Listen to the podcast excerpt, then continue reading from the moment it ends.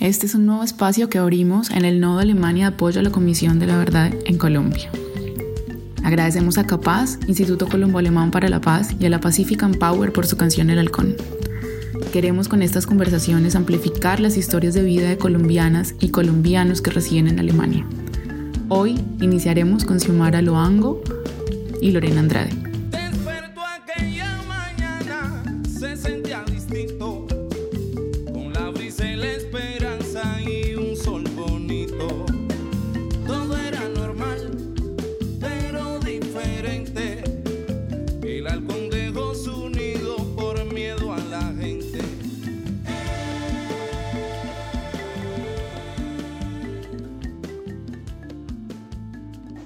Soy Xiomara Loango Carabalí, colombiana, nacida en Cali Valle, profesional en comunicación social de la Universidad Santiago de Cali, especialista en cultura de paz y derecho internacional humanitario de la Universidad Javeriana de Cali.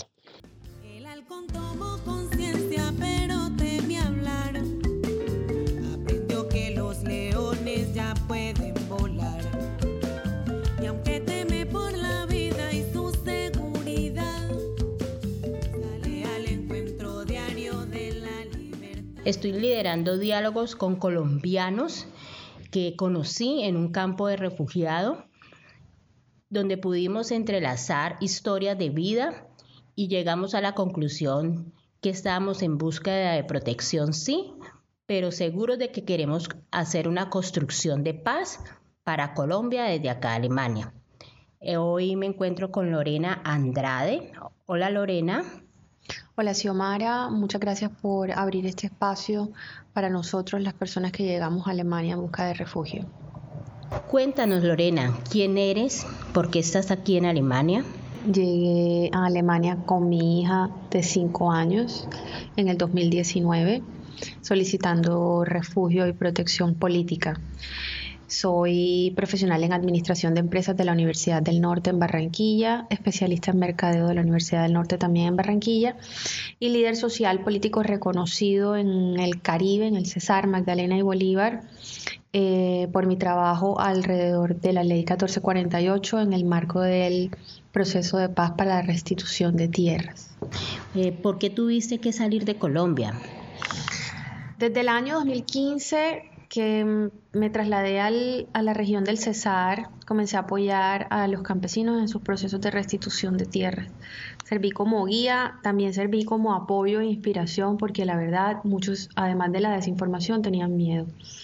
Trabajé durante aproximadamente tres años y medio y acompañé más de 173 casos de campesinos que desafortunadamente eh, no en todo se tuvo éxito porque se logró identificar plenamente una red de corrupción. En 2019 comienzo a recibir amenazas y es que hay un grupo al margen de la ley importante eh, que tiene control y no les conviene de ninguna manera que esas tierras regresen a manos de otras personas que no sean ellos mismos. En ese momento eh, comienzo a recibir amenazas en contra de mi vida, persecución, hasta que con toda la angustia y la desesperación yo tuve que decidir salir del país para salvarme, teniendo en cuenta que ya el gobierno nacional eh, precisamente hace menos de un mes reconoció que hay cápsulas del ELN y de grupos al margen de la ley en todas las ciudades principales de Colombia y que el gobierno está al tanto de eso. Entonces, los grupos al margen de la ley no están eh, en zonas rurales, ya ellos están incursionando en las ciudades principales y nosotros lo sabemos. Finalmente lo acaba de reconocer el gobierno, pero nosotros lo hemos sabido desde siempre. Bueno, ¿en qué momento tomaste la decisión de salir del país y por qué Alemania? Bueno, como te comentaba, eh, a partir de un proceso de persecución que demoró aproximadamente de cuatro a cinco meses, empezó más o menos en mayo, y ya yo en el mes de octubre llena de miedo después de haberme mudado de ciudad también y de haber sido perseguida en otra ciudad, eh, vale la pena resaltar que, que, no es tanto lo que yo pueda lograr como líder social, a pesar de que sí conozco y tengo contactos, lo que le interesan a los grupos al margen de la ley, asesinando o, o, desapareciendo a un líder social, es callar a todas las personas que están detrás de eso. De hecho, en estos momentos, estando yo aquí en Alemania, muchos campesinos con los que he logrado tener contacto están, no están dispuestos a continuar reclamando sus tierras. Solamente en el Cesar se estima que el 57% de las solicitudes de restitución de tierras son negadas.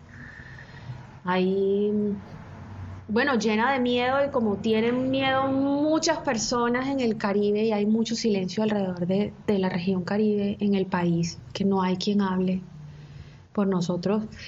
Eh, escojo Alemania porque aquí está mi hermano. Cuando llegó la hora de comprar un tiquete fuera del país, eh, irme para cualquier país de Latinoamérica, de pronto estar más cerca de Colombia, primero me daba temor y segundo implicaba soledad, más soledad. Y yo tengo una niña pequeña.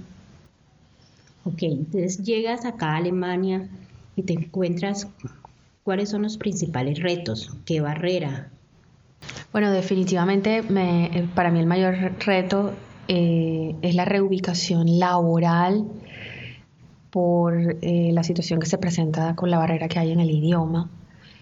Eh, como profesional y especialista en, temas de comunicación, el hecho de no manejar el idioma alemán se convierte en, mi principal factor a resolver aquí. También para mí es muy importante poder continuarme preparando como profesional, como alguna vez tuve una carrera académica que para mí fue importante en Colombia y sin embargo al llegar a Alemania nos damos cuenta que como refugiados no tenemos derecho al acceso a la educación eh, tan fácilmente, eh, que no tenemos los recursos, que no tenemos derecho a créditos, que no tenemos derecho a, participar del, del engranaje académico. Y pues esa es una forma que desde mi experiencia es importante para generar un networking y poder ingresar a la vida em, laboral.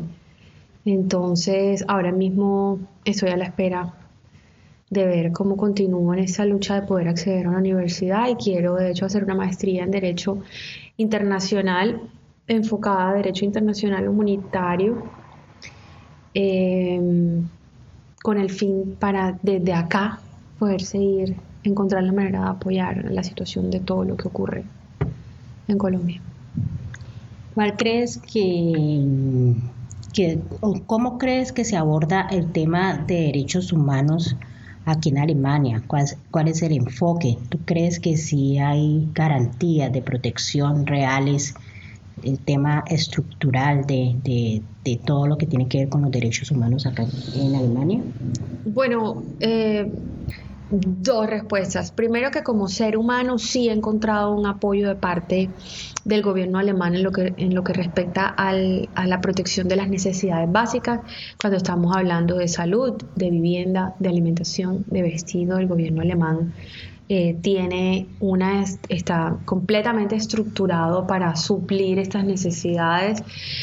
Sin embargo, eh, cuando ya se trata del derecho internacional humanitario y de hacer efectivo y dar una respuesta positiva a una solicitud de asilo, nosotros los colombianos no tenemos garantías de protección en Alemania.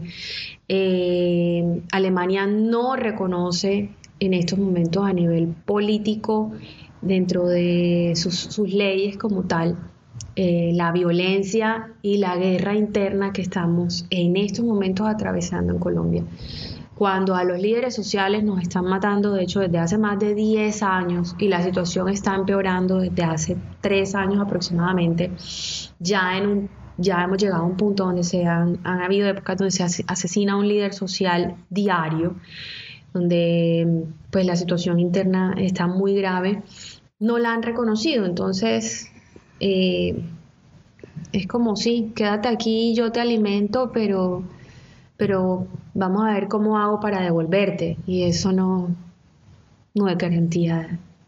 Ok. Eh, como profesional, ¿cómo aportarías a, un tema de, reparación integral todos pues somos, somos víctimas, eh, solicitantes de asilo, pero ¿cómo, ¿qué aportarías tú para que, para que avanzáramos en esos procesos? Bueno, ahora mismo estoy eh, trabajando directamente por primera vez como líder social internacional. Estoy apoyando al partido con el que siempre estuve en Colombia para hacer visible aquí en Europa la situación de los indígenas yo trabajo eh, o apoyé al MAIS, Movimiento Alternativo Indígena y Social. Con ellos queremos darle visibilidad a la situación desde el proceso de paz.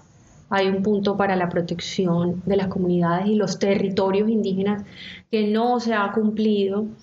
Ahora mismo estoy todavía trabajando y apoyando lo que yo hacía en Colombia de una manera diferente y pues aquí definitivamente a la orden me pongo para que desarrollemos cualquier, em, cualquier proyecto donde podamos lograr unir voces para nosotros, los refugiados, sobre todo para el reconocimiento de nuestro estatus de refugiado político, cuando estemos ante la vista del derecho internacional cumpliendo con los requisitos cumpliendo con las condiciones de lo que es un asilado político.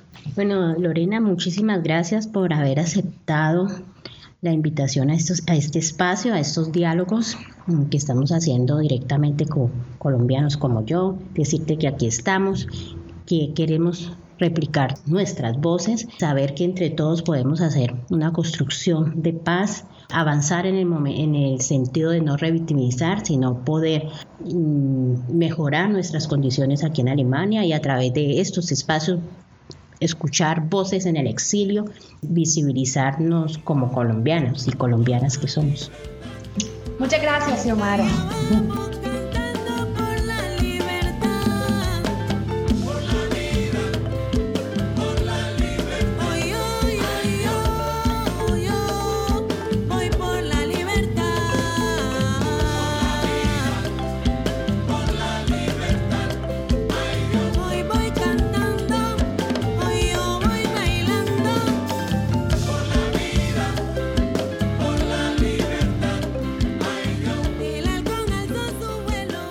Voces en el exilio.